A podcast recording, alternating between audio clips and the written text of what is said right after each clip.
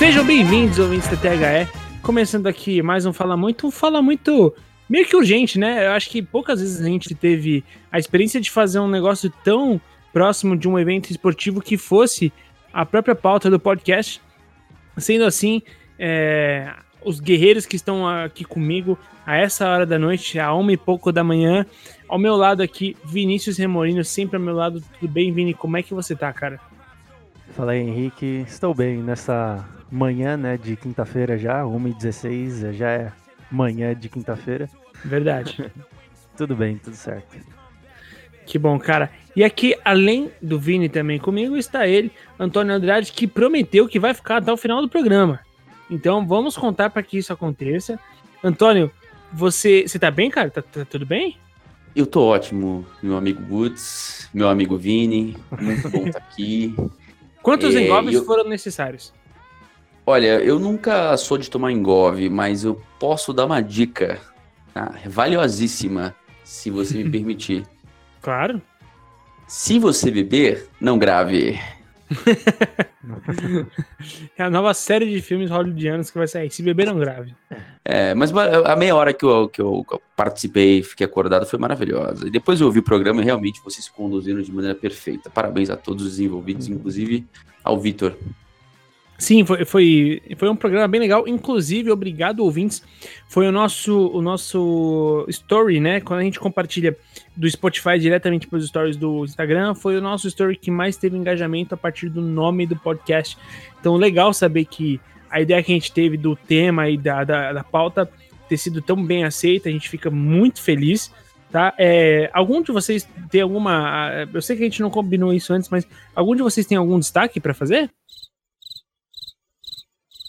Eu... Não? É tipo... É, eu não, tava esperando o, Antônio falar.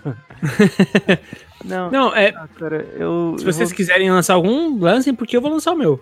Não, eu vou, eu vou ser rápido, eu vou ser repetitivo e você vou trazer um destaque bem negativo, né? A gente, no episódio passado, a gente falou sobre é, as questões de racismo e tudo ah, mais. O, o seu, então, é o mesmo que o meu. Manda lá, manda lá. Ah, tá. É, bom, a gente compartilha um destaque, então. Sim. É, né, a gente falou disso no, no episódio passado, né? Daquele episódio deplorável que aconteceu lá na, na Bulgária. É isso, né? Na Bulgária. Isso, na Bulgária. É, e hoje aconteceu de novo, né? No jogo do, do Barcelona. Sim, ah, contra o Slava Praga. Exatamente. É, um jornalista brasileiro estava atrás do gol do, do, do Slavia Praga, se eu não me engano, e toda vez que o Semedo Isso. descia pro ataque, os torcedores faziam barulho de macaco e tudo mais. E não fica só aí, né? Aqui no Brasil também, eu estava vendo no Twitter agora há pouco, é, os torcedores do, do Flamengo com gritos homofóbicos e o, os torcedores do Grêmio com gritos racistas. Então, ah, cara, é, é, simplesmente nojento, né? É simplesmente deplorável. E eu acho assim, isso não vai parar. Isso só vai parar a partir do momento que tiver punição real e punição severa, entendeu? Por Sim. exemplo, o Flamengo não vai disputar a final, você vai ser desclassificado da, da final da Libertadores. Ah, mas foi um torcedor, o problema é seu. O, o Slavia Praga vai ser desclassificado da Champions. O a né, Bulgária não joga mais uh, competições da FIFA por 10 anos. O problema é seu, entendeu? Acho que é assim. Eu ia falar um negócio no episódio passado, eu, eu não queria ser muito agressivo, mas é, é aquela frase, né? Tem que tacar fogo, entendeu? Porque acho que se não for radical desse jeito, é, isso não vai mudar, entendeu? Então taca fogo, tá ligado? Cara, é, é, é, doido isso que tá falando. Isso já seria um destaque. É, se trata, na verdade, do Marcelo Beckler, que é um jornalista do esporte interativo que é correspondente, é, especialmente é como se fosse um setorista do Barcelona. Ele que na época bombou a história de que o Neymar seria vendido ao PSG e tudo mais. É um jornalista é, muito respeitado. Eu, inclusive, acompanho muito o trabalho dele. Então, Marcelo Beckler, é, se você estiver ouvindo, por acaso, um abraço para você. E ele tweetou isso, ele em tempo real, ele publicou, olha, estou nesse momento atrás do gol do Slavia Praga e as torcidas estão fazendo barulho de macaco, sons de macaco quando o Semedo pega na bola, né?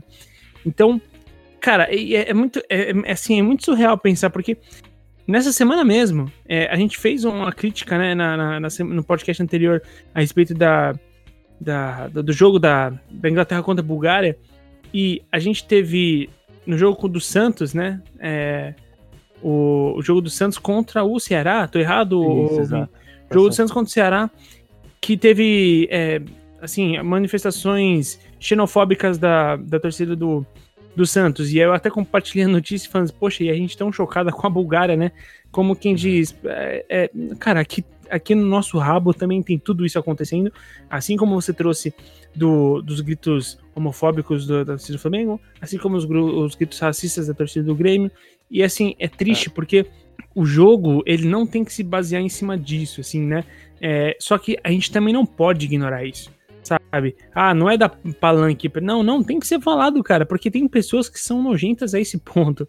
Então a gente vai expor isso porque isso não é legal. E quando o Vini fala isso, concordo, cara. Tem que ser poucas ideias para quem é racista, para quem é homofóbico, para quem é xenofóbico. Tem que ser poucas ideias. Então, é, cara, é, a gente vai criticar, seja acontecendo em Slavia Praga, seja acontecendo lá na, na, na Bulgária, seja acontecendo aqui no nosso país. Porque Exatamente. isso é presente, é cada vez mais comum e parece que tá virando uma febre nojenta. Então, vamos continuar conscientizando. Você, ouvinte, se você em algum momento acha isso legal, assim, é, saiba que tem muitas pessoas que você tá, é, assim, é, atingindo e machucando de uma forma que você não tem nem dimensão do quanto você tá fazendo mal. É, se você gosta disso, você acha legal, fogo em você também. de é, verdade. Mas são sinais dos tempos, eu acho, né, que a gente tá ouvindo é. agora. É, são. Esse aumento. Assim, eu acho que nunca deixou de existir racismo e homofobia. Mas isso estava fora, um pouco escondido, mascarado por conta, Exatamente. enfim, de um ambiente mundial um pouco diferente, um ambiente de sociedade um pouco diferente. A gente tem passado por uma mudança grande, né, de é, pessoas falando que, ah, não, é politicamente correto, é, chega, é, pessoas que estão culpando um pouco pessoas diferentes, minorias e afins, e estão usando isso para justificar algum tipo de, de agressão. E assim, a sociedade perde, né? A sociedade ela fica pobre, é. retrocede. Na Itália, fala, desculpa. Não, depois de tanta batalha, né, pra gente parar com isso, parar de tratar o diferente como ameaça, o diferente como inferior, a gente tem visto né, um, um retorno a, a, a, tratar o diferente, o, o, o, inferior como ameaça, como ruim e como uma, uma coisa depreciativa, né? Seja ela por orientação sexual, seja pela cor da pele, é, seja pela cultura que você tem, seja pela sua religião, a gente tem visto isso, a gente tem visto uma intolerância muito grande e, e usa-se isso para atacar o, o, outro grupo de alguma forma. O que é um absurdo, né? É uma é. falta de respeito de humanidade. É, e, e é uma normalização, né? Porque na Itália chegaram a usar o argumento de que é cultural, faz parte da cultura e você não pode falar, né? O que é simplesmente ridículo. E é, a, a gente sabe, né, que o futebol é uma manifestação político, social e tudo mais, é uma manifestação cultural. É, mas isso eh, mostra pra gente o que que tá, ah, como você falou, né, mais escancarado na nossa sociedade, na nossa cultura hoje em dia. Ah, eu ia fazer dois destaques, mas vou colocar esse junto. É, nisso que a gente está falando, dá para fazer o gancho sobre o que aconteceu ah, em relação à, à, torcida do Palmeiras, né? ah, tem muita gente falando, ah, não tem prova, não sabe o que, que é, mas a princípio a denúncia é de que torcedores da Mancha Verde é, agrediram a mulher do Bruno Henrique. Não é a primeira vez que eles entram em confronto com ela, né? Já foram cobrar o Bruno Henrique na rua no primeiro semestre. E na verdade a Mancha Verde tem histórico de agredir jogador. Inclusive o Wagner Love saiu do Palmeiras porque foi agredido na, na porta do banco ou alguma coisa assim. É, então é, é, muito um retrato, realmente, como o Antônio falou, um retrato que a gente tá vivendo. E, cara, isso é, é ridículo. A gente perdeu totalmente a noção das coisas.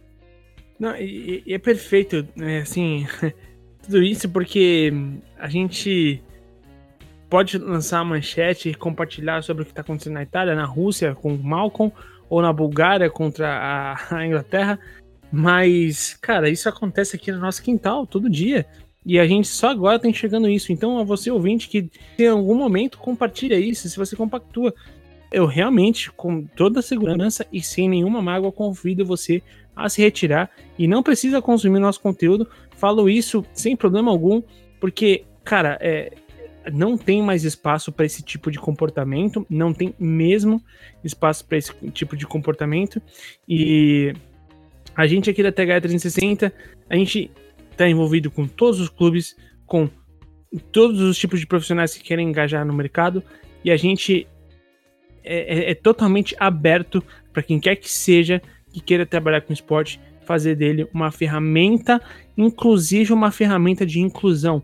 A gente, por mais de uma vez, a gente fala sobre inclusão da mulher no esporte, sobre inclusão de é, deficientes físicos, é, deficientes é, intelectuais, sobre diversas formas. A gente fala sobre isso o tempo todo, o ano inteiro, e a gente não vai ser diferente. Tá legal? Então, pode parecer um puta papo aqui de panfletagem, mas a gente se vê quando a gente abre a, a, a, os sites de portais de esporte, seja seja do UOL, seja da Globo, seja qual portal que for, e cerca de, sei lá, pelo menos 40% das notícias que a gente vê é de caso de preconceito, eu acho que isso levanta uma, um sinalzinho pra gente de que, poxa, peraí, é, alguma coisa de errado está acontecendo, né? Então a gente não vai simplesmente ignorar. A gente não vai simplesmente falar, porra, ah, legal, né? Nossa, é como a mãe do, do torcedor lá do, do Palmeiras, que ganhou o prêmio e tudo mais. Poxa, você quer. Nossa, a gente já falou sobre isso, mas você quer lição maior que essa? Sobre inclusão? Sobre o que é aceitar o diferente? A gente viu essa semana um funkeiro que ridicularizou numa, numa rede social uma menina doente, uma menina que estava passando por processo de quimioterapia, sendo que, poxa, há pouco tempo, uma mãe brasileira levou seu filho numa premiação da FIFA, que era cego porque ela levava o filho aos jogos e narrava para ele presencialmente os jogos do Palmeiras. Cara, é, você tá vendo como às vezes você tá rindo do mesmo problema que você tá aplaudindo? É, poxa, vamos, vamos botar essa mão na consciência, pelo amor de Deus. Eu acho que todo mundo aqui consegue fazer isso, né? É, você vê que você é burro, você é louco, você tá dado.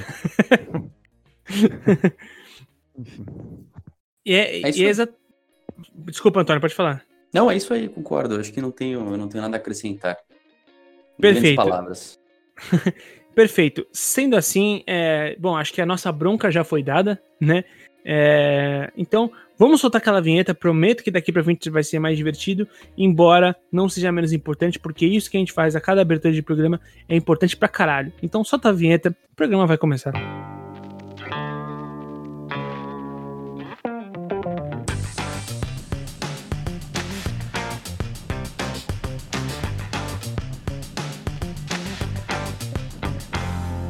está ouvindo o THE Cast.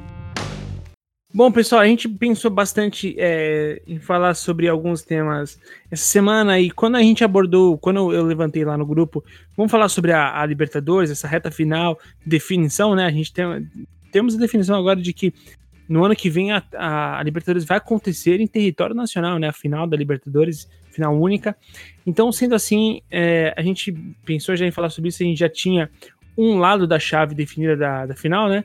Que foi o River Plate, que, por embora tenha perdido e encerrado essa série, né? Invicta na Libertadores para o Boca Juniors lá na Bomboneira por 1 a 0 mesmo assim se classificou para a final e garantiu aí sua segunda final consecutiva. É... Perdão, não, segunda ou terceira? Segunda, né? Segunda, terceira em cinco anos. Ah, perfeito. E, e, o Antônio, que acompanha um pouco mais de perto o jogo, é, Antônio, por favor, traz pra gente um pouco mais da, do que envolveu o jogo, de, do, o, como é que foi o comportamento de equipes e tudo mais, por favor, cara. Cara, o jogo envolveu simplesmente a maior rivalidade é, sul-americana. Né? Você pode falar o que você quiser. Gente, aqui no Brasil temos grandes clássicos, você tem o Penharol, também no Uruguai você tem Penharol e Nacional, você tem Raça Independente na própria Argentina, mas nenhum clássico. Você tem, óbvio, aqui o Fla-Flu, Flamengo Vasco, Palmeiras Corinthians, São Paulo Corinthians, tem todos os clássicos aqui no Brasil. Nenhum deles se equipara ao nível de obsessão que é um Boca e River, né? É o super clássico que é chamado. Então você tinha todo um componente já histórico e da final do ano passado, né? Que é, foi apimentada pela questão da agressão ao ônibus do Boca e com a vitória do River lá no Santiago Bernabéu. Então o jogo ele reunia ali é, um, uma série de, de, fatores que tornavam ele ainda mais, é, digamos assim, importante, né? É, além, é óbvio, da vitória do River no primeiro jogo, né? 2 a 0 Até porque o River já era considerado um time tecnicamente, é considerado né, um time tecnicamente muito superior ao do Boca. O Boca é um time muito mais de vontade, de raça. enquanto que o River é um time mais de técnica, um trabalho longo do Gadiardo, né, que tá, acho que se não me engano, desde 2014, 15 lá, e, e, faz um trabalho impressionante, né, um trabalho de nível europeu em relação à longevidade. É um trabalho que acho que a gente só lembra do Tele Santana no São Paulo, em relação a tempo e títulos, né, uh, o Murici ali no São Paulo, mas sem títulos internacionais, só nacionais.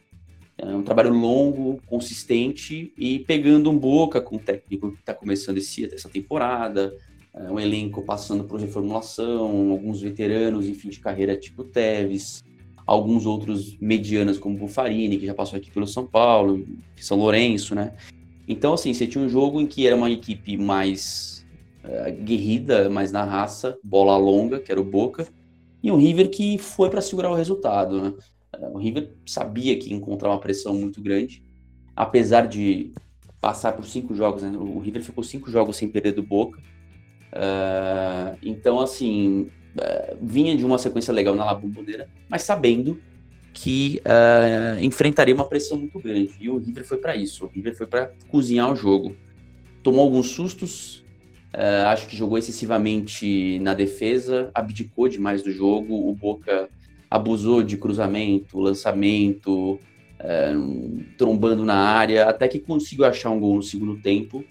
Mas aí já foi tarde, né? Porque foi um achado o gol, não foi uma bola trabalhada nem nada, foi uma bola levantada na área que acabou sobrando é, na pequena área e, e, e, o Boca fez 1 a 0 assim. É, mas o jogo foi um jogo tecnicamente bem abaixo do esperado. Eu acho que se o River tivesse jogado bola, teria ganho esse jogo de novo, tá? Mas eu acho que o River, enfim, por questões ali táticas do seu treinador, não sei se ele não quis expor os jogadores, algum tipo de risco e tudo mais, resolveu só segurar o jogo. Acabou perdendo de 1 a 0 o resultado acho que foi até justo, uh, pelo, porque o Boca tentou mais.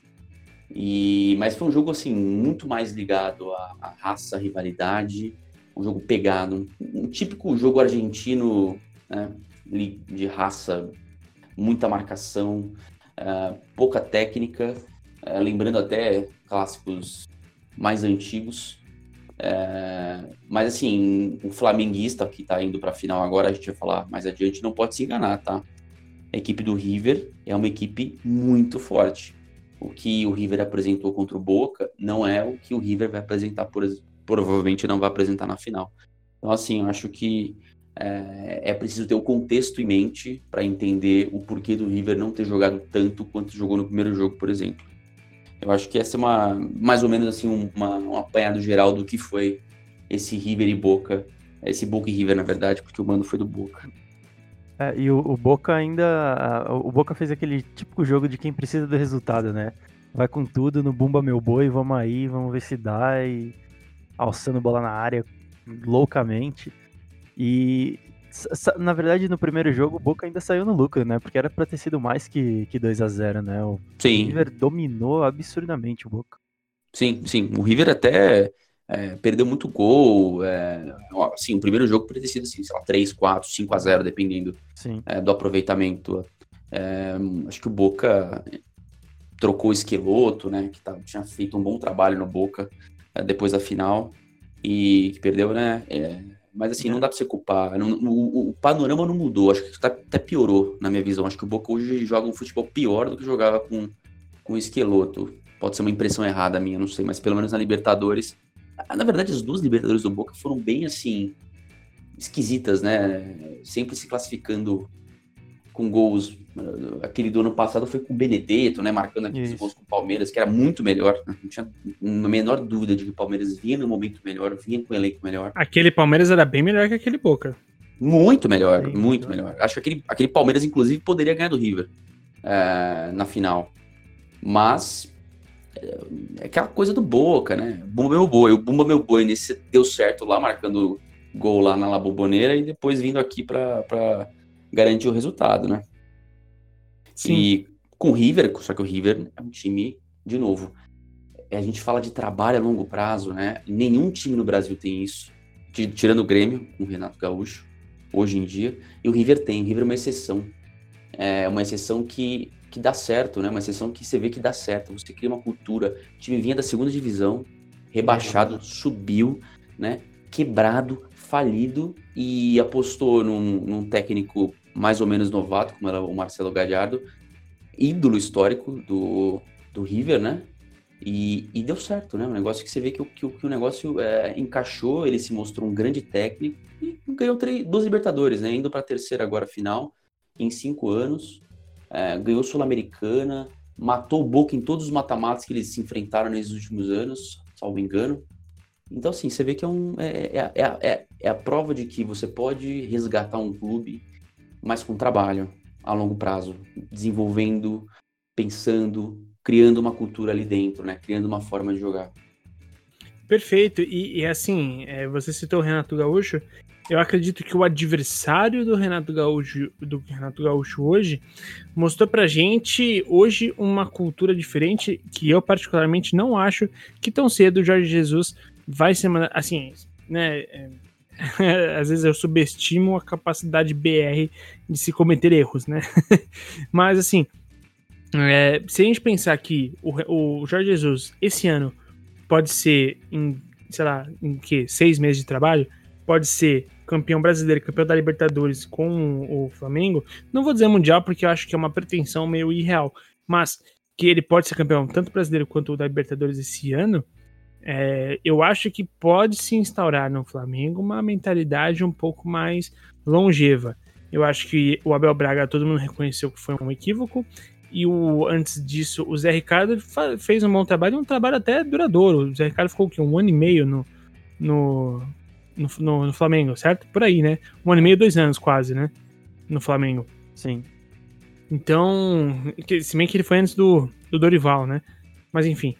É, então, eu acho que assim, a gente começa a ter alguns indícios de que. Eu não sei, eu não sei se eu tô sendo velho paia, porque a gente tá num, num, ano em que a gente acabou de fazer um, um podcast falando sobre quando os, os times são irresponsáveis ou não tem critérios para admitir ou demitir seus técnicos. Mas eu acho que no caso do Flamengo, é, em relação ao Jorge Jesus, não tem porque então eu acho que tá, tá, se formando, além do folclore que ele já tem, né, tá se formando um grande ídolo é, estrangeiro, né, no, no Flamengo como técnico que hoje mostrou pra gente, cara, uma aula de como não fechar o time, de como não recuar e de como matar o jogo. Vocês concordam? Sim, concordo, eu, nisso eu concordo, né, nesse, em, como o Jorge Jesus se postou, né, postou o time durante o jogo, mas eu discordo quando você fala que é, dessa longevidade dele. É, se ele tiver resultados, claro que sim, ele vai vai, vai ser mantido, né? Eu acredito que vai ser mantido, mas eu não subestimo nem um pouco a capacidade brasileira de uh, ser imediatista e ser irresponsável, como a gente falou no último episódio, né? Um é, excelente exemplo é o Palmeiras, que, se não me engano, nos últimos quatro anos, cinco anos, uh, ganhou uma Copa do Brasil, dois brasileiros, hoje é o vice a, a, ao segundo colocado no Campeonato Brasileiro, fazendo a melhor a campanha a, dos últimos anos do Palmeiras na, na, no Campeonato Brasileiro. É uma campanha me, melhor do que a que fez ano passado. E o Palmeiras é, não está não tá numa uma sequência negativa com o Mano Menezes e nem estava numa sequência tão negativa assim com o Felipão. E parece que o time não ganha nada faz 10 anos. Né? Então eu concordo contigo que uh, os resultados do Jorge Jesus agora, principalmente, né? Obviamente, se ganhar a Libertadores e o Brasileiro, uh, credenciam ele como um, um, cara que vai ser mantido no cargo, mas ao mesmo tempo que se ele tiver um tropeço e não ganhar nenhum dos dois títulos, ou mesmo que ele ganhe e ele tropece ano que vem, eu, cara, eu duvido muito que uh, não exista nenhum tipo de pressão, né? Uh, dele no cargo, entendeu? Eu, quando ele chegou, eu, eu falava que, cara, se ele não for campeão brasileiro e, e, nem da Libertadores e perder dois clássicos ano que vem do Carioca, ele vai ser mandado embora. Né? Eu acho que ele já ele criou uma sustentação muito melhor, porque além de estar tá dando resultado, o Flamengo uh, joga bonito, né? A gente estava falando aqui antes. É, é convincente, né, é, cara? Exatamente, é convincente. É, o Flamengo é um time que amassa os outros times, né? É, então ele criou um, um estofo aí para ele. Mas eu não sei até onde vai essa manutenção de longevidade aí. O, o Flamengo nos últimos anos faz um trabalho sensacional de, de gestão a longo prazo, de sustentabilidade, né, em termos de administração. uh, do clube como um todo, principalmente a, é, a gestão financeira do clube. Uh, mas a parte técnica foi um desastre nos últimos anos, né? Óbvio, muito porque não deu resultado. Mas é um desastre, é um desastre em qualquer clube do Brasil, na verdade. É, então, é um desastre porque ter acumulado tantos vices, né? Foram alguns Sim. vices brasileiros, vice de Copa do Brasil, vice de, de Sul-Americana, então a gente acaba remetendo a isso, mas você mandou bem, eu acho que a gestão financeira do clube, a gestão administrativa, não só de futebol do clube, ela tem os seus méritos. Mas eu queria saber do Antônio a respeito disso, né, do, do, do Jorge Jesus, do trabalho que ele fez hoje no jogo de hoje contra o Grêmio, que, vou ser bem sincero, não estava esperando esse placar tão elástico, cara. Olha, eu, eu concordo que com o Vini, tá? acho que tudo vai depender de resultado. Eu acho que, na verdade, ele criou uma sinergia muito bacana com a torcida, com, com, com, com, com o elenco, com, com a diretoria. Eu acho que isso até dá uma sobrevida, por exemplo, às críticas daquela eliminação na Copa do Brasil ninguém mais lembra, né? A gente está vendo hoje um outro momento. Uhum. É, sobre, sobre o jogo de hoje, eu acho que é, mais do que a forma como o Flamengo jogou, acho que o primeiro tempo foi relativamente equilibrado, vai dentro das propostas de jogo. O Flamengo mais ativo, mas o Grêmio ali estava, né, digamos assim, relativamente seguro, né? Eu acho que estava um jogo esperado. É, o problema do Grêmio é que ele tem algumas debilidades. Por exemplo, o goleiro. Né? O goleiro soltou uma bola, na minha opinião. Demais. assim, se aquele jogo vai 0 a 0 para o intervalo, eu acho que a gente teria um outro segundo tempo. É, então, assim, você tem algumas situações que a gente tem que ponderar. Eu acho que foi um jogo muito bom do, do Flamengo o tempo todo. E foi um jogo bom do Grêmio, dentro das possibilidades do que dava para fazer, até o goleiro falhar. Né? Paulo Vitor não é goleiro do Grêmio. Né? É. Você sai de um Marcelo Groi, que foi um goleiro que evoluiu muito no Grêmio, para um goleiro que era, era o goleiro do Flamengo, aliás, né? Reserva do Flamengo. Sim, Paulo o Paulo Vitor vem falhando desde as da, das oitavas contra o. As oitavas que jogou contra o Palmeiras foi nas quartas, né? É, foi Ele isso. vem falhando ó, desde as quartas contra o Palmeiras. É um goleiro fraco. Tudo, é. Ele se esforçou para entregar o jogo pro Palmeiras, se não conseguiu. É, foi. Assim, aquela bola que ele soltou no pé do, do Bruno Henrique para fazer o gol, né? Fazer um 1x0, não dá. Desculpa. Sim. Eu acho que isso mudou um pouco o cenário do jogo. E aí você teve falhas absurdas do, do, do Grêmio depois disso. Porque aí viu o segundo gol numa tirada de bola muito ruim, né? No primeiro pau, em que o, a, a, a, resvala de cabeça só, sendo que a bola estava na cabeça dele. Aí ela cai no pé do Gabigol, que fez um belo chute. E, de novo, eu acho que um goleiro melhor pegaria aquela bola, tá? Que ela passou no meio do goleiro, praticamente. Ele teve um tempo de reflexo muito fraco. Eu acho que um, um grande goleiro pegaria aquela bola. Eu acho que um Cássio pegaria aquela bola, por exemplo. Eu acho que o Marcos da vida pegaria aquela bola, o Rogério pegaria aquela bola. Eu acho que o Paulo Vitor não pegou. Ela passou em cima dele, do lado dele. Era possível defender. 2 a 0 Ali tomou, começou a tomar vareio, né? Um pênalti que eu achei duvidoso, eu não daria. Eu também achei. Para mim não existiu. É, e depois duas bolas em que, assim, são inacreditáveis, né? As falhas de marcação do Grêmio na, na bola é, aérea naquele ah, Ali já, já tava, é, assim, é, depois do, do pênalti, não sei vocês, tive a impressão de que, assim, tava entregue. Depois, exatamente, total. Tava entregue total. Eu só tô ponderando isso para entender que, assim, o jogo ele decide em detalhes, tá? E esses detalhes pesam muito. Né? É óbvio que você só faz o gol se você chegar, tá? É, e eu, eu acho que é óbvio que, que o Flamengo chegou, mas que nem, se você tivesse algumas peças melhores no, do lado do Grêmio, um goleiro melhor, aquele primeiro gol não sairia. Talvez o segundo gol seria um milagre, que a gente tanto gosta de falar, né? Puta, goleiro pegou uma bola impossível. Porque há goleiros e goleiros. Né? É, a frase, o, a seca que o São Paulo passa com goleiros não impedem que ele consiga algo melhor, porque você não tem nenhum milagre no gol. Acho que o Thiago Volpe agora pode ser um deles. Mas é fato, cara. Não tem jeito. Você tem que ter boas peças para ser um time diferenciado. E, e, e, assim, e pensando nisso, o, o Antônio que você falou, especialmente sobre as peças, eu assisti esse jogo ao lado de um amigo meu flamenguista e de um outro amigo meu palmeirense, né? É, e bom, vocês bem sabem, eu sou corintiano. E assim, o, o, o lance é que eu, eu ouvia boas posi bons posicionamentos e boas críticas de vários lados. Felizmente, o, o, os, os, amigos dos quais eu assisti o jogo junto, eles não. Eles eram aquele torcedor que é um pouco mais analíticos do que fãs de fato, do que né, aqueles torcedores mais viscerais, do qual não vejo problema nenhum, mas isso, o fato de serem analíticos sempre me agrega na hora de vir gravar um podcast. E por alguns momentos a gente falou exatamente sobre essa falta de peças de reposição poxa, a gente tá falando de um Paulo Miranda na lateral direita, né? Que, poxa, quase não, quase não existiu a lateral direita do, do Grêmio, né? É, o Alisson em vários momentos foi importante e, e basicamente não foi acionado, porque é, não sei se vocês tiveram a mesma impressão, mas eu tive a impressão de que a lateral direita ela estava inexistente. Então, a falta de experiência do Paulo Miranda, que muitas vezes jogava como zagueiro, é, acabou ficando assim, é, coberturas que ele não fez é, espaço nas costas que, poxa, Bruno Henrique recebia o tempo todo essas bolas. E a gente tá falando de André no ataque que não oferece perigo algum pro adversário. É, no, quando entrou o Diego Tardelli, eu falei, poxa, por que, que o Diego Tardelli não tá desde o início? Até mesmo o próprio Luciano. E eu não tô fazendo nenhum aqui, é, nenhuma campanha contra o André. Eu acho que o André até tem seu valor, mas, poxa, para uma semifinal de Libertadores, um jogo decisivo como esse, você precisa de um cara que, que vá agredir mais, que vá, que vá machucar o seu adversário, né?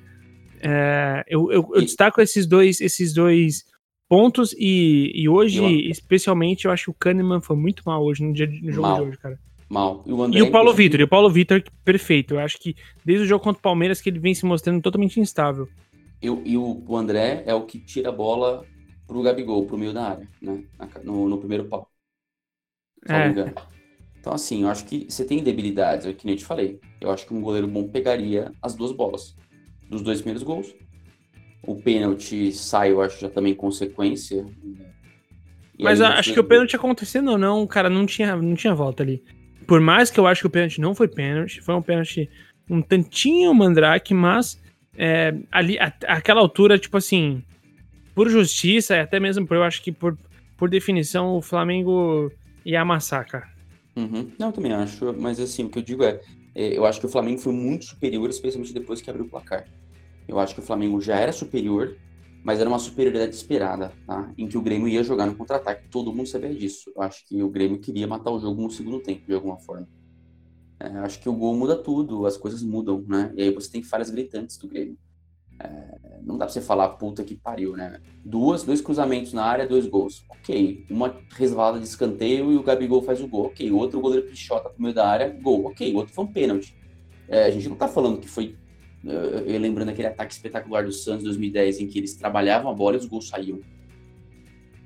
Você não tinha gol de cabeça, você tinha gol trabalhado. Isso eu quero dizer. Trabalho Sim. espetacular do Jesus. Mas a gente também tem que relativizar o que foi o jogo. O Grêmio o Flamengo fez cinco gols porque o Grêmio falhou muito. É, falhas que não são permitidas, não, não são aceitas e não são perdoadas é, nesse tipo de fase aguda da competição. Ah, e nem comuns, né, da dupla de zaga do Grêmio, porque, poxa, é, é doido, né? Vale destacar o Jeromel, porque o Jeromel, voltando de lesão, ainda assim é um baita de um zagueiro, né, cara?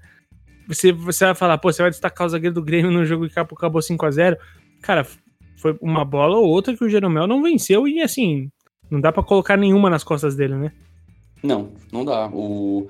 Tanto que o gol que o. Que o, o, o acho que é o quarto gol, que é de cabeça, na verdade, salvo engano, é o Kahneman que falha na marcação é, é do Kahneman. Pires. Aí o Pires vai, e que, obviamente o Jeromel, o Jeromel tem que sair correndo para tentar pegá-lo, ele não consegue, porque o cara tá vindo velocidade, porque o Jeromel já ainda tava, estava parado em se movimentar. Então, assim, é, é, não tem jeito. Você o, o Kahneman foi o Bressan do, do ano passado, né? Digamos assim, o Bressan da mãozinha esperta lá que matou o Grêmio que estava quase com o pé na final né, contra o River. É, contra, é, o jogo que eliminou o, o, o, Grêmio contra o River naquela semifinal do ano passado. Então, assim, eu acho que é, o, o, o que o Renato conseguiu fazer em 17, 18, 19 e 16 com a Copa do Brasil é, foi espetacular foi fora do comum, resgatando jogadores é, que estavam embaixo nos seus clubes veteranos. Só que tem uma hora que Até o refogo né? tem limite, né, cara? É, tudo, cara. Você não consegue pegar um elefante e alçar voo, cara. Não adianta. Você não vai ser campeão da Libertadores com o Paulo Vitor. Adorei o exemplo. Paulo, Paulo, Paulo Miranda, meu amigo, não tem como ser campeão da Libertadores com Paulo Miranda de lateral, sendo que ele é zagueiro de origem. E um zagueiro Exato. bem nota 5,5. Né? Quem é São Paulino sabe, bem nota 5,5.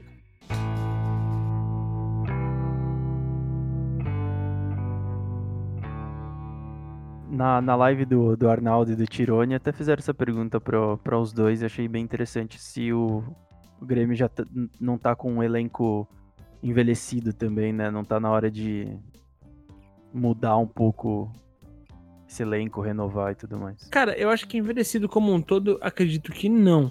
Só que, assim, é, eu acho que a fórmula de você pegar jogadores que não deram certo em outros, outros times, é, pô, acho que esgotou. Acho que esgotou isso. Sim. Porque se você for pensar bem no cerne é, do time, com exceção do gol, você tem pilar ali no, no gol, no, no, na zaga, que é o Jeromel. Acho que ninguém aqui vai contestar o Jeromel. Aí, se você for pro meio de campo, você tem o Maicon. O Maicon que, poxa, é muito bom jogador e desde que foi pro Grêmio, só melhora. E tá jogando ao lado do, daquele Matheus Henrique, né? O Mateuzinho que, cara, que, que moleque interessante de se ver jogar, uhum. né? Tanto que não, não à toa foi pra seleção. Aí você tem ali o, o, tanto o Alisson, que eu acho que tem uma velocidade interessante, tem um drible ok, e do outro lado você tem o, o Cebolinha, né? O Everton, que, cara, é o catiço em qualquer defesa pelo Brasil, né? Então, a cada ponto do, do, do, no primeiro, no segundo, no terceiro terço, você tem jogadores pilares que vão ser titulares com tranquilidade em qualquer clube, penso eu, né? Posso só fazer uma correção? Claro. O gol foi do, do do do Mário. Eu falei Pires, não sei porque eu tava com Pires na cabeça, né? Ah, foi do, do Mario, né? Pablo Mari, Mari, Mari, Mari, É, não falei Pires, sei lá por quê, mas é o Pablo Mari que saiu, saiu sozinho lá, quer dizer, ganhou do eh, ali ganhou do, do defensor e chegou lá para disputar Sim. com o Jeromel. É, ele vem correndo pro primeiro pau e só dá o desvio, né? Que acaba morrendo lá na segunda trave. Só. E então assim, é, eu acho que envelhecido, envelhecido, não entendo esse, esse elenco do Grêmio por envelhecido. Mas eu entendo que, poxa, se você lembrar do Cortez, se você lembrar do, do Paulo Miranda, do Paulo Vitor, no banco você vai ter vários outros refugos como Léo Moura, como Luciano, o próprio Luciano, né? David que, Braz. David Galhardo, Braz. É, Tardelli, Léo Moura. Esse era o banco do Grêmio. É, então. É, é, é, um, é são todos jogadores que com certeza já foram motivo motivo assim de, de, de, de desafeto em outros clubes e também não por nada, assim, né? É... Então eu acho que o lance é o seguinte: esse Grêmio tem filosofia de jogo, tem cultura de jogo, o Renato faz um ótimo trabalho, mas está na hora de você proporcionar peças melhores para o Renato. Não dá para você Sim. ser campeão mais uma vez com Paulo Vitor no gol, Paulo Miranda na lateral e André na, no, na centroavância. Não dá. Sem chance. Ah. Falando. É, alguém quer esgotar alguma coisa a respeito ainda do jogo, dos clubes, alguma coisinha? Eu vou passar para um outro ponto já. Não, eu, eu, acho que o, eu acho que é isso. Acho que assim, o Flamengo, o Jorge Jesus faz um ótimo trabalho. Mas, de novo, eu acho que esse segundo jogo foi atípico. Foi um jogo fraco, foi um jogo em que a, aquelas peças que o Vini falou, por exemplo, que já vinham falhando desde contra o Palmeiras, né? Que por um, assim, um acaso do futebol não pesou uhum. é, porque a bola não entrou, agora entraram. Então, assim, é evidente que a gente tem que relativizar algumas coisas, tá? É, num jogo desse, com dois gols que entram e eram defensáveis, você muda a cara do jogo, cara. Acabou. Claro. É, aquele. Com 70 mil pessoas gritando, com um time superior tecnicamente, você vai fazer o quê? Você... E aquele lance também foi muito, muito louco, né? Que, em que o, a jogada do Everton ele cruza pro meio da área, o Diego Alves desvia pro meio, o Maicon consegue chutar ainda, mas volta pra. É, cara, se aquele gol sair, o, o clima de estádio seria outro, né? Completamente. Perfeito. E aí eu queria falar para vocês sobre um lance que é, é, é, curioso, né? O, no meio da transmissão, vou mandar um abraço pro Kleber, que é o nosso amigo que, que. Meu amigo que assistiu a transmissão do jogo comigo, que é o palmeirense, né? Eu citei o flamenguista, palmeirense, esse é o palmeirense. E ele falou assim, cara, posso estar tá sendo um velho chato, mas. Poxa, é tão doido pensar que tem torcedores com, a, a, placa, né, rumo a Chile, sendo que é só uma competição é, continental, né? Não parece que é o, o rumo a Tóquio, né? Não parece que não é. Não, não parece ser a, a, a, aquela, aquele, aquela final de mundial, aquela Copa do Mundo, ou enfim, você a Libertadores ter esse rumo a Chile. Ele falou que incomodava ele. E por um momento eu não tava pensando sobre isso, mas eu falei, pô, é verdade, o Flamengo não vai poder, né? É, obviamente eu já sabia, né, da final única, mas eu não tinha pensado até sobre o ponto da expectativa da final. Eu não tinha pensado sobre isso antes. E agora eu cheguei à definição de que, poxa, isso vai mudar muito, isso vai mudar tudo em relação à preparação para uma final. Qualquer time em final única menos favorecido tecnicamente está é, é uma boa para esse time, né? É, embora eu goste da final única, a nossa cultura vai ter que mudar de agora para frente, é, começando a partir desse ano e é muito louco isso. E sabe que eu acho que o River tá um pouco mais calejado em relação a isso por conta daquela aquele quase um quase final única em, na Espanha ano passado. Sim. Eu acho que vai ser uma para eles vai ser uma algo normal, muito mais normal do que pro Flamengo. É óbvio que o Jorge Jesus está acostumado com esse esquema porque ele é europeu, mas é diferente, né? A gente tá de jogadores, é, é uma outra cultura, é uma outra preparação de jogo. Eu acho que, por incrível que pareça, a bobagem que a torcida do River fez ano passado, que fez com que o jogo fosse né, para os colonizadores espanhóis, é, ajuda, ajuda, o River esse ano na final em Santiago, que eu abomino, tá? Jogo único para mim, na América do Sul, empobrecida, com estádios, em sua maioria, ruins, é, com dimensões continentais, difíceis de chegar você colocar isso de uma coisa que não faz parte da nossa cultura. É. É, você tinha tanta coisa para importar do, do organizado, do futebol europeu, da UEFA, você se importa a, pior coisa para mim que esse jogo. Né? Você é. destrói a expectativa de uma pessoa normal ir para um jogo, né? Porque tem gente que não tem dinheiro para passagem de avião, a maioria não tem dinheiro. Quem tem dinheiro vai ser gente rica, que não canta, Cara, que fica é... é sentado espectador de jogo, né? Que, que, que vai conseguir comprar passagem e tudo mais. Pô. E, e é doido isso. Aí vocês me corrijam se eu estiver errado, mas por um momento eu fiquei pensando, poxa, é, o Flamengo tem aquele canto, né? Do favela, favela, festa na favela. E eu fiquei pensando, poxa, e as pessoas. Eu fico imaginando aquelas pessoas que, tipo, pagaram, sei lá, 800 reais para ir no, no Maracanã e do, dos quais esses 800 reais não vai fazer muita diferença no salário cantando isso. Mas, sei lá, pode ser só meu lado problematizador falando, né? Dessas pessoas cantando festa na favela, mas ok. Agora, isso, isso que você tá falando faz todo sentido, Antônio, porque é, desse meu amigo é, flamenguista e de tantos outros que eu conheço, Uh, nenhum deles vão na, na, final, obviamente. O único, um amigo meu que vai na final da, da Libertadores esse ano, que é o, o, o Felipe Simonetti, lá do Migrantes da Bola. Abraço, Felipe, gravou com a gente aqui já alguns episódios. E ele é torcedor do Galo, né? Então, assim, para essa final única, ela ainda vai ter um quê tipo de adaptação pra gente muito forte. A gente não é, é, doido pensar o quanto isso vai ser diferente, sendo que final, o ano que vem pode ser que tenha, a gente tenha um time é, aqui no Brasil que, que não vá à final, ou, ou, que vá à final, a final vai ser disputada no Maracanã. E, e, cara, é tipo.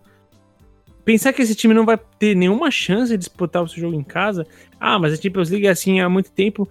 Tá, ok, mas casos como o gol do Romarinho na bomboneira não vai existir mais, né? É, é, aquele, aquele 4 a 0 emblemático do São Paulo contra o Atlético Paranaense, nada disso vai existir mais, né?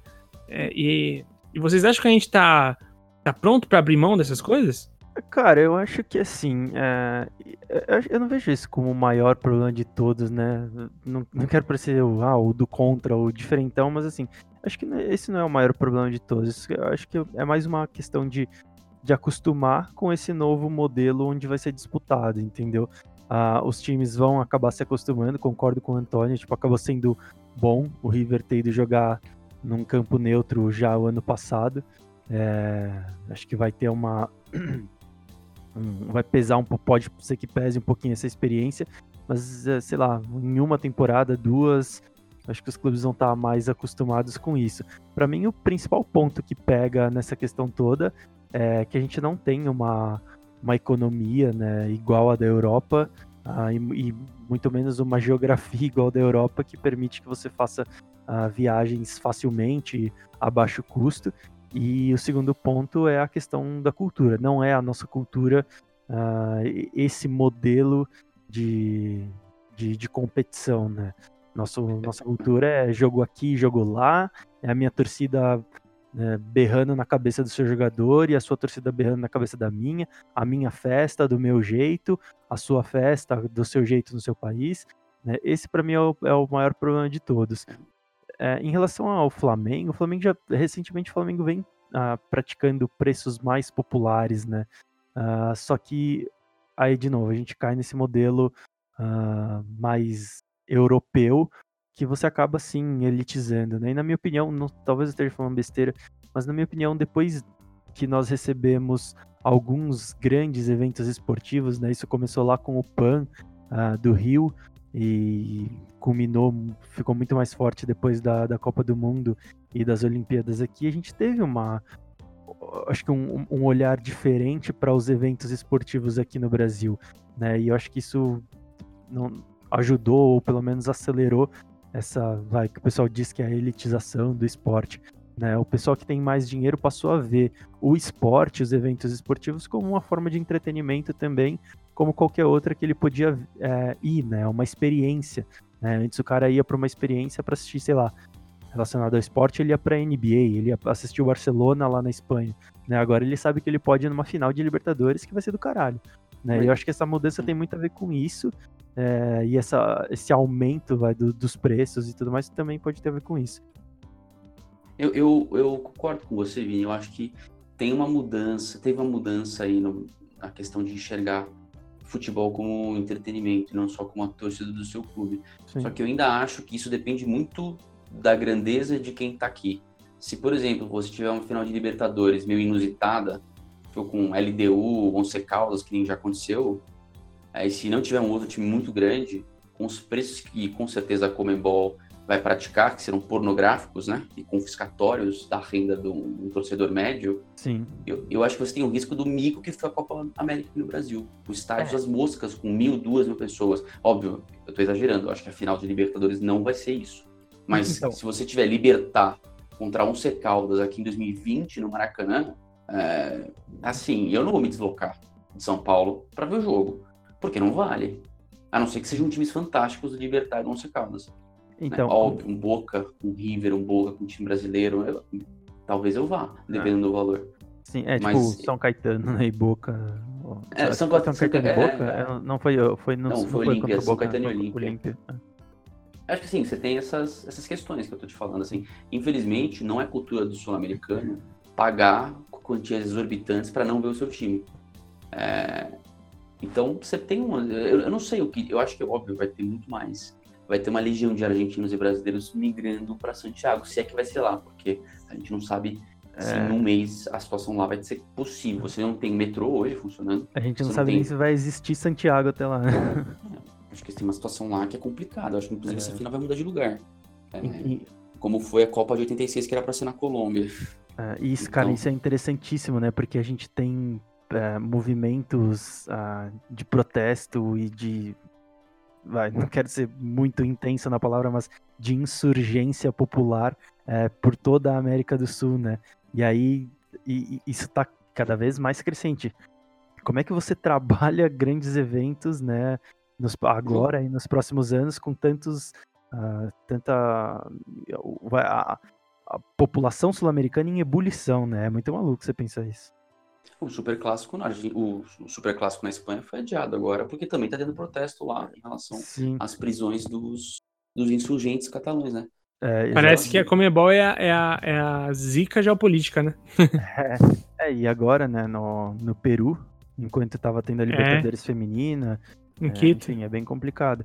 Só uma coisa que a gente que você comentou, Antônio, eu concordo totalmente contigo que pode ser um grande mico, até porque importar esse modelo europeu para cá é, você tem que levar em consideração que na Europa você tem muito mais times é, atraentes. Com, atraentes, exatamente, com um grande nível do que aqui. Né? Aqui, sinceramente, a gente tem os brasileiros, os argentinos e. É, vez é, ou outra. um time que aparece, tipo o Atlético Ex Nacional jogando futebol bonito, mas é. Exatamente. mais esporádico. Mas não, você não vai ter grandes. Você não tem tanta oferta de time atrativo, né? Seja pela marca, seja pelo futebol que joga. É, esse é um problema, por isso que eu não concordo muito não com essa política é. da eu... Comembol. Sim. Ela, em vez de você melhorar o futebol, né, organizando ele aos poucos no que precisa, estádio, dinheiro, televisão, evento como um todo, match day, não, você traz uma bobagem, que é uma perfumaria, que é jogo é. único. E ao invés de ressaltar a própria cultura, né? Acho, acho que isso é, um, é o ponto mais complicado, Sim. na minha opinião. Exatamente, porque parece que você ignora, né? Tudo que a gente tem aqui, o que a gente oferece de diferencial para o futebol, porque, é, poxa, um, um, dá para falar com certa tranquilidade, eu duvido que muitas pessoas vão discordar da gente quando a gente fala isso, é que a gente aqui como sul-americano, a gente oferece como diferencial o, o clima de estádio, né? Seja aqui no Brasil, seja na Argentina, a gente sabe fazer um ambiente de jogo como ninguém, né? E, e você não tem sim final.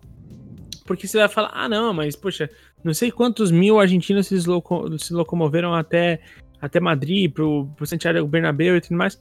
Ah, cara, na, na boa, assim, né? Se fosse na La Bomboneira, seria outros 500, né? Então... É, é, mas foi curioso, né? Porque só, só, é, os espanhóis falaram que nunca o Santiago Bernabéu tremeu tanto quanto hum. naquele jogo. É, é, é uma então, mas... diferente, não tem jeito. Concordo, concordo. Mesmo que seja lá, seja diferente. Mas a gente está falando de um seleto grupo de pessoas que conseguiram ir para a Espanha, promover, é, é, praticar uma moeda totalmente diferente da Argentina, ainda mais da Argentina, que é uma moeda bem desvalorizada hoje em dia. Então. Ah, teve é... recorde de devolução de ingresso, né? Não sei se você soube. Teve recordes de devolução de ingresso da final, porque as pessoas não tinham dinheiro para ir. É, então, não sabia, não sabia disso. Foi. Mas é, eu acho bem sintomático isso, inclusive. então. É até, até, natural, né? Pelo lugar que foi. E pra Europa. É diferente, né? Se tivesse mudado, ao invés de ser na Argentina, tivesse sido aqui no Brasil. Com certeza viria um monte de torcedor do Boca e do River pra cá, né? Ou se fosse, sei lá, no Suriname. O pessoal até conseguiria viajar. Para a Europa já é mais complicado. É, então, e aí, assim, tentando deixar um pouco de lado disso, acho que a gente explanou bem o fato desse choque de cultura sem referências é, relacionadas diretamente ao programa, mas é, vocês gostariam de esgotar algum, algum assunto sobre isso? Porque eu vou partir para o lance de res, nós recebermos a, a, liberta, a final da Libertadores do ano que vem, o que isso pode trazer para a gente como oportunidade de negócios, de marketing, enfim. Alguém quer esgotar alguma coisa ainda? Eu só, só quero falar uma coisa. Eu espero que o flamenguista não esteja já contando com a vitória contra o River e achando que o Liverpool é freguês, tá? Porque não, não é bem assim. Ah, gente, assim, só os mais é, emocionados, só os mais iludidos que vão achar que é por aí, né? Poxa, para começar que antes disso você tem que passar pela semifinal, né? Coisa que vários clubes brasileiros não passam, né? Não é um negócio surreal de você falar, ah, tem que passar. Ah, porque às vezes a nossa arrogância chega ao ponto de achar que a gente já tá na final e muitas vezes não tá. Tal qual te provaria o contrário é, Atlético Nacional, Atlético Mineiro, o próprio Internacional. Então, vá lá, né? Calma aí. E... Não, eu, eu tô falando isso porque eu vi na. Eu vi agora há pouco numa live de, de é, dois jornalistas é, e, eu, eu, e, tinha gente perguntando: ah, vocês acham que o Liverpool consegue fazer frente ao Flamengo? A, a, a pergunta é invertida, né? A gente tá falando de um time que colocou simplesmente, sei lá, sete jogadores na lista dos melhores do mundo, dos 30 melhores do mundo. Vamos com calma, né? A gente tá falando é, do melhor goleiro do mundo, do melhor zagueiro do mundo, do melhor trio de ataque do mundo na atualidade, dos dois melhores laterais do mundo. É claro, então, assim, Diego, Diego Alves, Rafinha, Felipe Luiz. Vamos com um pouco de calma. É, é, óbvio que, é, é, óbvio que num jogo a gente sabe que o Flamengo pode vencer, assim como é, qualquer time consegue vencer, assim como São Paulo, Corinthians e Inter venceram na Bacia das Almas dos europeus. Vou ser sincero, não acho que faria feio. Não acho, nesse Flamengo, particularmente. Não acho que eu faria feio. Que, eu também acho que não. Eu também acho que não faria feio. Mas é inferior. É bem mas é inferior. É, mas vamos, vamos, vamos, vamos tomar uma aguinha, né? E aí eu quero fazer, eu quero fazer uma pergunta pro ouvinte que é flamenguista. Ou até porque não é, tá? É uma, uma pergunta honesta. Quero saber de você se você acha que esse, esse embate é tão parelho assim se você acha que esse embate ele é nivelado, enfim, como diversos canais de mídia estão propagando, eu acho que não é bem por aí, mas eu quero realmente saber de você, porque às vezes a, a gente tem a noção aqui de quem é mais cético, de quem é mais pé no chão, e, e às vezes a, a, opinião popular tá num nível diferente. Eu quero saber de, do ouvinte o que ele acha se, se o Flamengo é, tá, tá essa força toda e tudo mais, né? Se vai vir o sei lá, o, o. Deixa eu pensar aqui em alguém que vai falar isso. O William Arão vai vir a público e vai falar assim: vamos ver se o Liverpool é tudo isso mesmo, né? vamos ver se isso chega a acontecer. Se alguém, algum ouvinte pensa isso, não acho que nenhum jogador do Flamengo teria a moral de falar um negócio desse. Eu, nem, Mas... nem o Jesus ia deixar, né? Não, pelo amor de Deus, né? Acho que o Jesus também é um cara consciente quanto a isso. É, você. Perdão, gente. Ao vivo. Você, você vê isso dessa forma também, Vini? Do, desculpa? Do, do Flamengo, eu digo. Ah, cara, eu acho. Ah, é, é difícil. Acho que é difícil dizer, né? Porque quando a gente vê o Liverpool, a gente vê o Liverpool jogando no futebol europeu, obviamente, e o Flamengo aqui. E a gente sabe da diferença que tem. Eu, eu não acho que faria feio, não. É, não, não, não, vou ser retardado ao ponto de dizer é, de fazer uma comparação e escolher mais jogadores do Flamengo é, para um time ideal do que jogadores do Liverpool, né? Mas eu acho que não faria feio, seria um jogo interessante, até porque o Jorge Jesus é um, ele é um cara que conhece o futebol europeu, né? Tudo bem, faz um tempo já que ele uh, treinou o Benfica e tudo mais, uh, não tanto tempo assim, mas ele conhece, ele sabe como, como as coisas funcionam. Uh, eu acho que pode ser um jogo interessante caso o Flamengo passe, né? Tem que passar, como você falou, tem que passar da semifinal do, do Mundial ainda. É, e do River. É, e do River. É, mas eu acho que pode ser interessante. Pode, é, assim como o Antônio lembrou, assim como São Paulo, o Inter e o Corinthians conseguiram, é possível que o Flamengo consiga. Claro, o Liverpool é favorito, não, eventual jogo, o Liverpool é favorito, não tem nem o que discutir. Mas acho que pode ser interessante. É que acho tão. Uh, uh, não, não leva a lugar algum a gente ficar. Uh, a gente que eu digo, tá, não é a gente aqui, mas esse tipo de discussão. Ah, quem será que é melhor? Ah, o Flamengo? Ah, será que o Liverpool faz frente? É, é uma discussão de emissora que não tá muito. não tem muito compromisso com a informação de verdade. Né? A raposinha esportiva. É, é, exato. É a Raposa Esportes. É, então, e, e, tipo, cara, é, é doido pensar dessa forma, assim, que escalonou muito rápido, né? Escalonou rápido demais esse. É, eu, eu acho até que, cara, o torcedor tem mais é que achar mesmo que vai chegar no Liverpool. O Liverpool não tem chance nenhuma. Vai chegar e vai meter oito no Liverpool, fora o show de bola, vai fazer o Van Dijk chorar o, o Vitinho vai, vai deitar em cima do Van Dijk, entendeu? Eu acho que o torcedor tem que achar isso mesmo, eu acho isso legal. Mas é, quem tem algum o compromisso em levar a informação tem que ser mais responsável nesse sentido. Concordo plenamente. E a respeito do fato da gente receber, né, na, na próxima temporada, a final aqui no, no Brasil o que, que, vocês pensam a respeito disso? Vocês acham que, que para o Brasil é, é, Os times, vocês acham que vão se preparar de uma forma diferente por estar aqui no Brasil? Você acha que vai ter uma mística tal qual uma Copa do Mundo? Não vou, tá? Não colocando a mesma proporção, tá? Mas o Antônio bem disse que tem medo de ser um, um fail, né? Tal qual a Copa do Brasil. Mas eu acho que o, o lado Copa legal. América, desculpa, Copa América. É, né? Desculpa, Copa América, perdão, perdão, perdão. É, mas eu acho que ao mesmo tempo a gente tem um, um que que é engajamos muito mais quando é o nosso time e quando não é a seleção. Então, eu acho que a gente engaja muito mais, né? É, eu acho que é exatamente esse o ponto, né? Eu acho que é cada vez mais difícil a gente ver times uh, aleatórios, entre aspas, chegarem numa final de, de Libertadores. A tendência, principalmente aqui, né? A gente falou um pouco antes que não tem muita oferta de times que jogam um bom futebol, ela sempre se concentra nas mesmas forças. Acho que a tendência é que isso aconteça cada vez mais. Então é muito mais provável que chegue de novo, por exemplo, um River e um Boca e um Flamengo e um Grêmio na final do ano que vem aqui no Brasil do que qualquer outro time aleatório, né? E a gente Concordo com certeza 100%. É, e, e, a gente engaja muito mais do que seleção, né? Ainda mais numa Copa América. Se fosse Copa do Mundo, a gente viu o que acontece, né? Mas a Copa América tem como um produto é, é tão é, trabalhado de uma forma tão mediana né? Eu acho que o, o, o, clube tem muito um potencial muito melhor. Uh, um, um, só um questionamento. Desculpa, você ia falar, Antônio?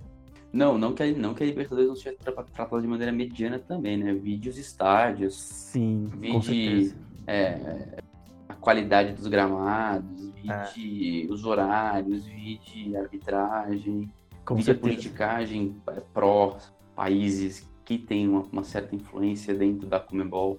Eu acho que assim o produto em si ele é muito ruim. Ele tem sido bom recentemente porque os clubes, alguns clubes têm montado bons times. Concordo tipo, totalmente. O, tipo o River, o Boca ali tá sempre. É, Palmeiras recentemente, agora esse Flamengo, Corinthians, o São Paulo um pouco antes, o Santos é, do, do, Neymar. Então assim, você teve alguns times que se destacaram. É. Mas o Grêmio também jogou um futebol interessante, especialmente em 2017. Mas assim, o fato é que não é o produto organização.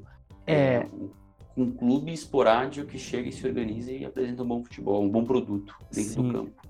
Sim, é que a, a diferença é que o, na Libertadores tem uh, equipes que você ama, né? Que você tem paixão.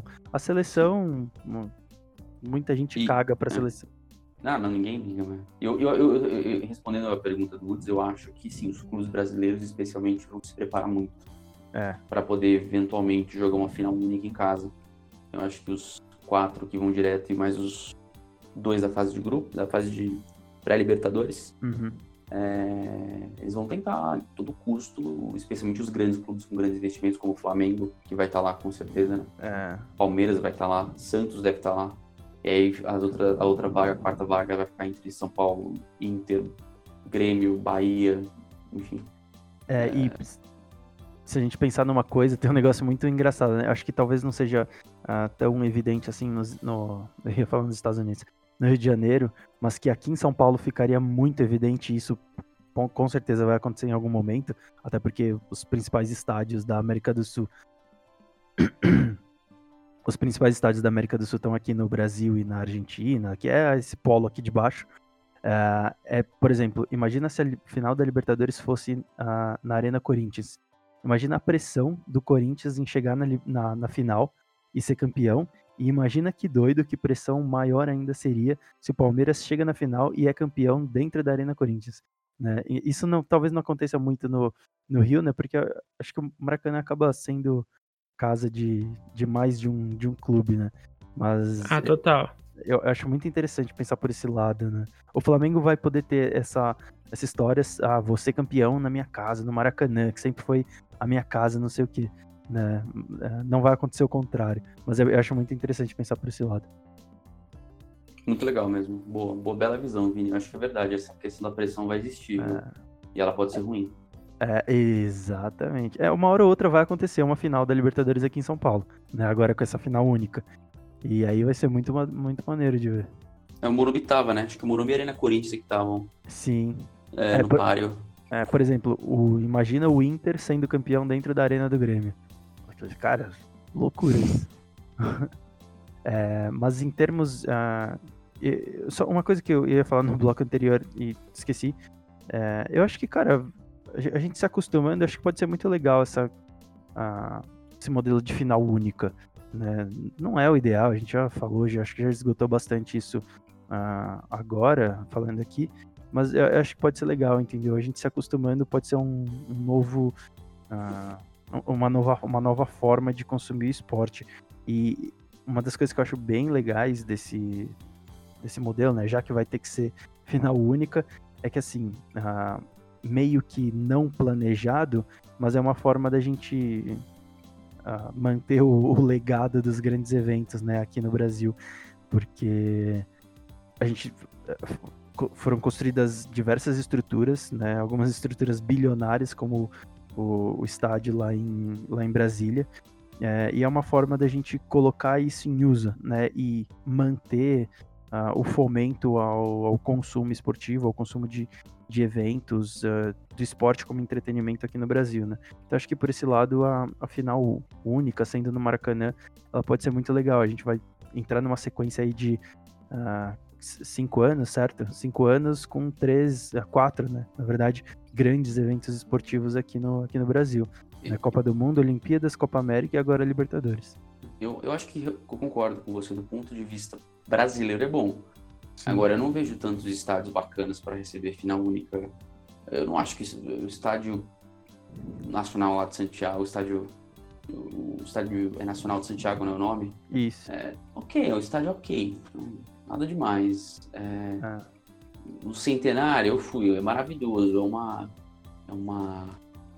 É uma arquitetura, é uma coisa arqueológica quase. Você vê um jogo lá no Centenário no Uruguai. Mas, assim, quem tá esperando uma puta arena não é. É um estádio de futebol, cara. É. Então, assim, o Brasil que tem estádios novos, a Argentina ali tem talvez o, o, o estádio do River, o Monumental, La Bombonera é um estádio que tem sérios problemas de, né? Tem Sim. vários pontos cegos. Você vê as filmagens do jogo, meu, quem fica ali no fim, no, no sanduíche, não vê nada, né? Você tem uma Sim. arquibancada que desce na tua frente, você não vê metade do campo.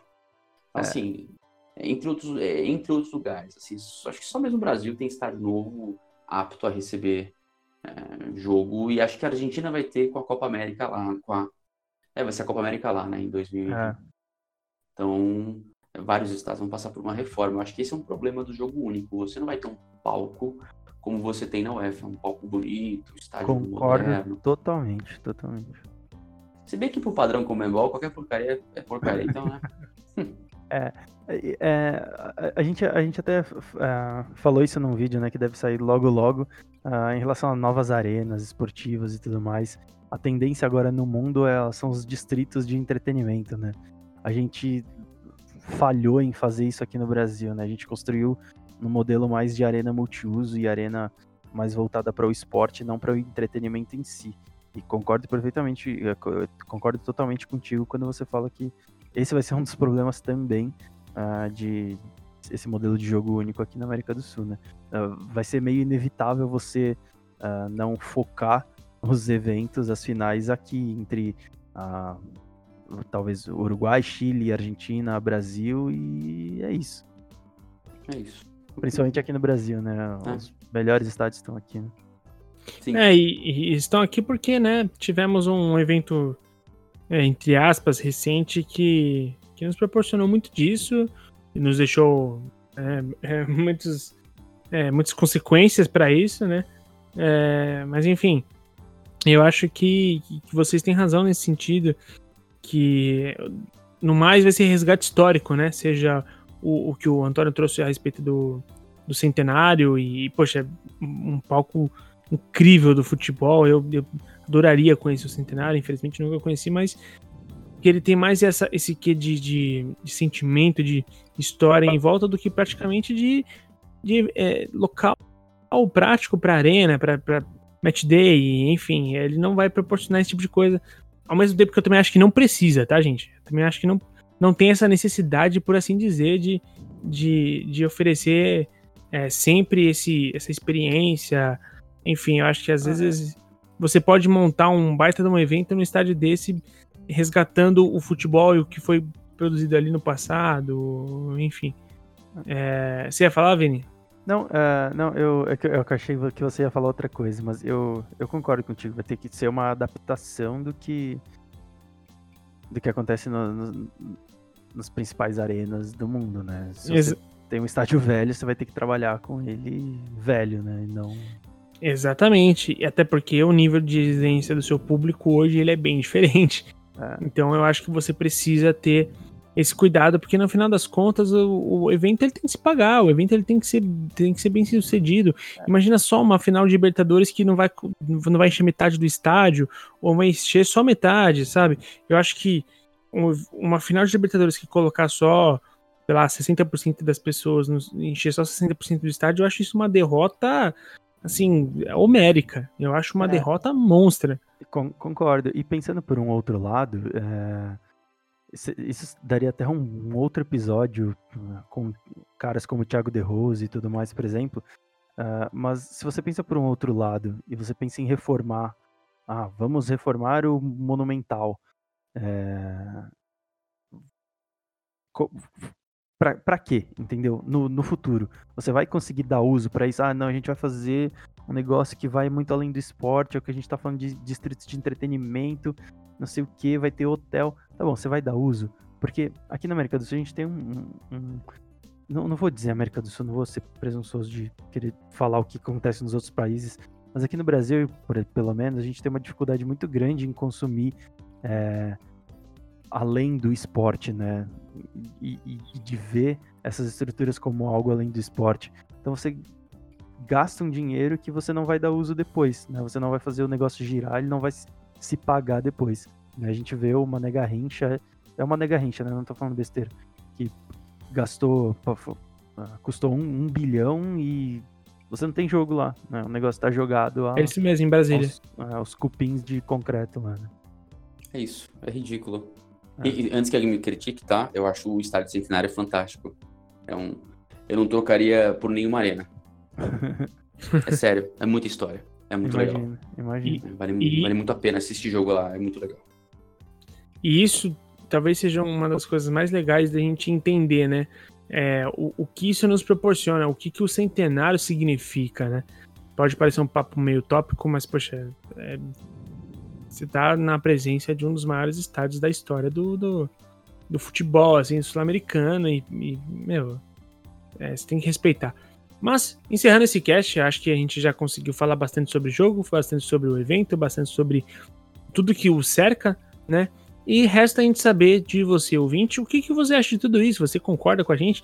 Você acha que o Flamengo é certeza de vitória? Você acha que o, o, o, o Liverpool precisa se preocupar com o Flamengo, se vai fazer frente ou não? Enfim, eu acho que você tem toda a liberdade do mundo para falar com a gente a respeito disso nas redes sociais. Se você pretende ir à, final da Libertadores, eu adoraria receber um contato de um ouvinte que vai para a final da Libertadores. Eu adoraria ele contar um pouco para a gente antes disso e depois disso. Se você for, poxa, você vai ter até espaço para a gente aqui no podcast para falar um pouco sobre o que foi a experiência de consumidor, enfim, para a gente é uma é, é, é, é muito legal a gente saber disso. A, a THE adoraria estar na final, não acho que vai ser possível, mas a gente a, faz disso uma oportunidade. É, Vini, onde as pessoas conseguem encontrar a gente para comentar todas essas coisas, cara? Então, Antônio, se o ouvinte quiser falar sobre todas essas coisas com a gente, como é que ele consegue? Por onde ele acha a gente, cara? Bom, ele pode achar a gente no Twitter, né? E a gente tem o é, THE360, a nossa a nosso endereço é o arroba escola THE360, né? É, aí é o nosso endereço do, do Twitter. A gente também, é, além do Twitter, a gente tem, obviamente, é, o popular e fantástico Instagram, né? Que a gente está como escola THE360. Perfeito. E. Perfeito? Estou indo bem? Tá, tá indo bem. Tá indo muito bem. E, E para finalizar, a gente também tem o nosso Facebook, né? Que é o THE360. Perfeito. É, eu não esperava que você fosse saber todos. Parabéns. Palmas para o Antônio Andrade, Obrigado. nosso e, advogado. e temos o um e-mail, né? Que é o bla, o BLA, arroba, the360.com.br. Olha só, eu não tava nem esperando esse plus e ele veio mesmo assim. Obrigado, Antônio. O cara e... tá voando, né? É, você viu? É, o bichão tá impossível, cara. É o catiço do podcast. Mano, eu tava com o microfone mutado. Quando você pediu pra eu falar, eu tava falando igual um idiota. Aí eu falei, não, mas eu tô falando certo, eu tô falando certo. E vocês me ignorando, tá ligado? Eu falei, mano, o que tá acontecendo? Aí só agora que eu vi tava mutado. Tranquilo, tranquilo. Sem crise. Acontece. É, e lembrando eu também, também pro. E lembrando também para o ouvinte que, bom, a gente não fala muito sobre isso aqui, mas você pode também acessar o TH360 no YouTube. Lá que a gente está publicando diversos vídeos. A gente publicou recentemente vídeos sobre cursos. A gente publicou lá recentemente vídeos é, a respeito do, da BFE que a gente participou, né? Da, da feira, né? Da, da Brasil Futebol Expo. Mostrando tudo que a gente teve lá. Eu e o Vini, a gente fez experiência com o VAR. A gente, te, a gente viveu por um momento o que é ser árbitro e o que é consultar o VAR, ser avisado, ter a comunicação, olhar as imagens, enfim. A gente participou de tudo isso. Além disso, a gente também mostrou muito do que a gente teve lá de conteúdo nas salas de aula, nos cursos, enfim. É, você pode ir lá checar no nosso YouTube. Você vai ver lá vídeo de tour da gente lá na, na Arena da Baixada do Atlético Paranaense, quando a gente fez uma visita para conhecer as estruturas do estádio. Você vai ver vídeos sobre o que foi o registro do nosso curso Tática Total, com aulas teóricas e práticas, enfim. Você pode acessar o nosso YouTube pelo TH360. Então, fica fácil. Todas essas mídias aí, além disso, estão no link da postagem que é www.th360.com.br se você quiser encurtar o caminho barra podcast ou acesse a nossa homepage que você vai ficar por dentro de todo o conteúdo, seja podcast, seja blog, seja cursos, enfim, tá tudo disponível para você, tá legal? Então, a vocês aqui todos da mesa, nossa mesa digital, mais uma vez, muito obrigado, Antônio, por participar Valeu. aqui desse programa meio que pontual, tá? Até o final dessa vez. Uhul. Até o final dessa vez, beleza. E você, Vini, também, muito obrigado, cara, por segurar-se acordado até essa hora. Imagina, valeu, tamo junto, é nóis. e a você, ouvinte, até mais ouvir.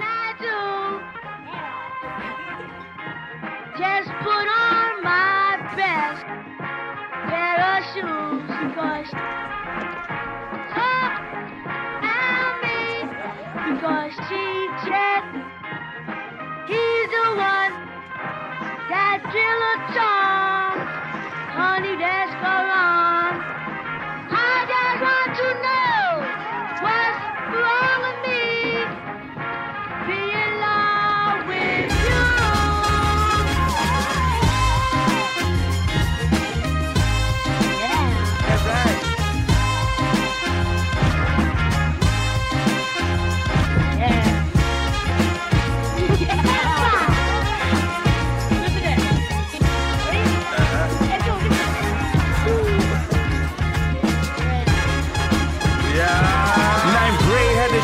The suede Durango jacket. Ball slang glow, Bronx is only Django.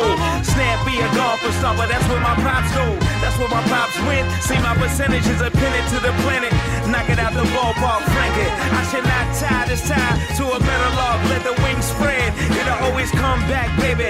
Come back, shellac, black, baby. A come back, flat, black paint on the Chevy.